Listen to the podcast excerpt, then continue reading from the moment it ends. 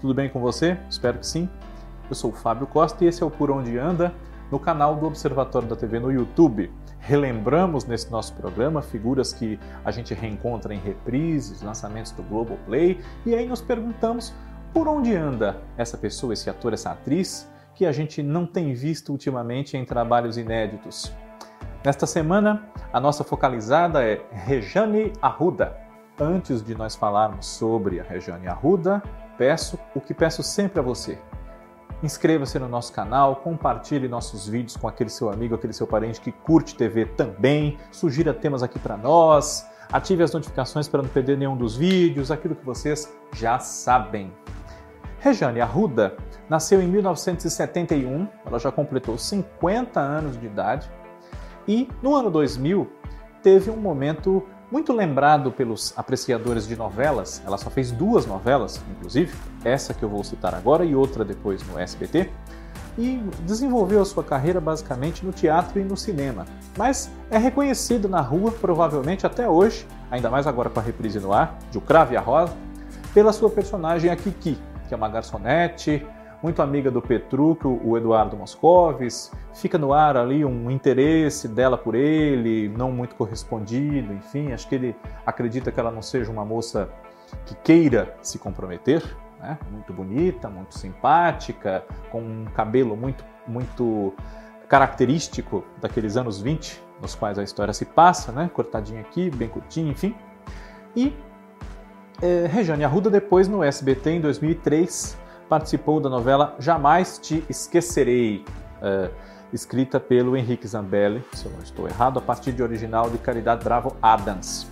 Mas ela, que é irmã de outra atriz muito querida, a Carolina Casting, levou sua carreira para outros caminhos e fazer novela até por esses outros caminhos, ela pode até ser convidada, mas eh, não é uma atividade que se encaixa, porque exige um, uma dedicação, um tempo disponível muito grande. Né? Ela se formou em artes cênicas aqui em São Paulo, na Universidade de São Paulo, a USP, e pós-graduou-se em cinema na Universidade Estácio de Sá.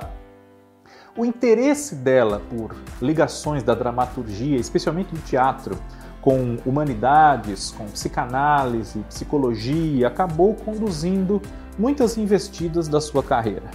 E ela radicou-se, ela que é nascida em Florianópolis, radicou-se no Espírito Santo, vive lá há alguns anos, atuou durante mais de 10 anos como coordenadora do curso de artes cênicas na Universidade de Vila Velha, que é uma cidade de bastante relevo lá no estado, né? e no teatro e no cinema entre atuação, produção, direção, enfim, já esteve ligada a mais de 50 trabalhos. Desde 2018, integra o coletivo Elas Tramam, de dramaturgas, de escritoras, enfim. Já dirigiu um curta-metragem bastante eh, elogiado, A Mulher do 13, e em teatro participou como atriz de montagens como Valsa número 6, Bonitinha Mais Ordinária e As Criadas, que, salvo engano meu, é do Jean Genet, né, essa peça. E em cinema, entre muitos outros trabalhos, participou de O Silêncio da Madrugada. Regiane Arruda pode ser revista nas reprises desses trabalhos, né? jamais se esquecerei, só foi reprisada uma vez, mas o Crave a Rosa já está na quarta reapresentação, quinta exibição, portanto. Né? E nada impede, né? apesar da carreira dela ter se desenvolvido para o lado da academia e cinema e teatro, nada impede que ela agora, ainda jovem, com só 50 anos, faça outros trabalhos na televisão, ainda que de mais curta duração e não novelas que duram mais tempo. Por onde anda, semana que vem está de volta. Grande abraço a você, obrigado pela audiência. Tchau.